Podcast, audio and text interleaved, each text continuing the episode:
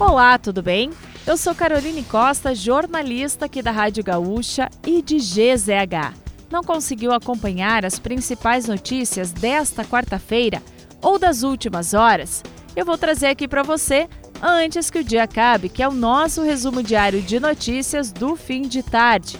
Oferecimento: resfriar climatizadores, geladeira portátil resfriar, sua companheira em qualquer lugar. A Petrobras confirmou que o Conselho de Administração da empresa aprovou o encerramento antecipado do mandato de Caio Mário Paes de Andrade na presidência da estatal.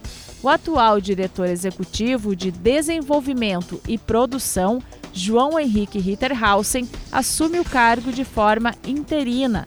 Na noite de ontem, a Petrobras comunicou que recebeu o ofício do Ministério de Minas e Energia informando sobre a indicação do senador João Paul Prates para exercer o cargo de presidente e de membro do Conselho de Administração da estatal.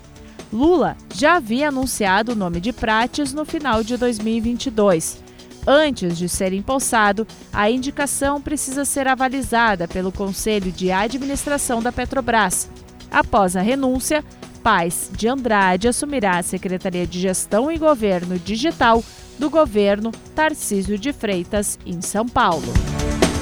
O presidente Luiz Inácio Lula da Silva começou a despachar diretamente no Palácio do Planalto, sede do governo federal. Até agora, o chefe do executivo vinha trabalhando no hotel de Brasília, onde está hospedado desde a transição. Lula transferiu suas atividades para o Planalto após a Polícia Federal realizar uma varredura no edifício. Além das averiguações, alguns reparos na estrutura do prédio estão sendo feitos para receber o novo presidente e a primeira-dama Janja, que deve ocupar um gabinete no terceiro andar do edifício. Questionado sobre a varredura no Palácio do Planalto, a Polícia Federal disse que não teria informações a divulgar. Ao menos seis cidades da região metropolitana de Porto Alegre já estão destinando as vacinas Pfizer Baby contra a Covid-19 a bebês a partir de seis meses de idade com ou sem comorbidades. A reportagem de GZH fez contato com 11 municípios nesta manhã. Em Alvorada, Gravataí e Sapucaia do Sul, a imunização está liberada para crianças sem comorbidades até a faixa de um ano. Já em Cachoeirinha, Novo Hamburgo e São Leopoldo, todos os bebês com até dois com ou sem comorbidades recebem as vacinas. Em Esteio e Eldorado do Sul, os estoques acabaram. Em Porto Alegre, a prefeitura alerta que os estoques da vacina para essa faixa etária estão baixos. O Ministério da Saúde informou à reportagem que está prevista para o primeiro trimestre deste ano a chegada de um lote de vacinas Pfizer Baby para as crianças com 3 e 4 anos, está disponível a Coronavac. A partir dos 5 anos, pode ser usada a Pfizer pediátrica. O novo camisa 9 gremista teve o turno de trabalho dividido em duas etapas. A primeira, ao lado dos colegas, em uma rodada de atividades. E a segunda sozinho, realizando trabalhos físicos com Gabriel Gindre, auxiliar de preparação física. O trabalho constituiu em atividades de força, agilidade e potência.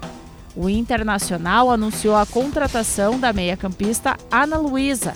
Aos 18 anos, formada na base do Santos, é uma das promessas da seleção brasileira feminina sub-20. Este é o quinto reforço das gurias coloradas para a próxima temporada. A atleta chega em Porto Alegre para integrar o elenco que estará nas principais competições de 2023: Supercopa, Brasileirão, Gauchão e Copa Libertadores. E para fechar o nosso resumo de notícias, antes que o dia acabe, tem a previsão do tempo para amanhã. A quinta-feira será marcada por predomínio de tempo firme em todas as áreas gaúchas. Faz calor à tarde na capital e em cidades do interior. Em Tramandaí, o sol aparece com muitas nuvens, mas também não há chance de chuva. A temperatura mínima ocorre em São José dos Ausentes, com 6 graus. A máxima, 37, está prevista para Porto Xavier e Pinhal Grande. Em Porto Alegre, a variação térmica fica entre 18 e 31 graus.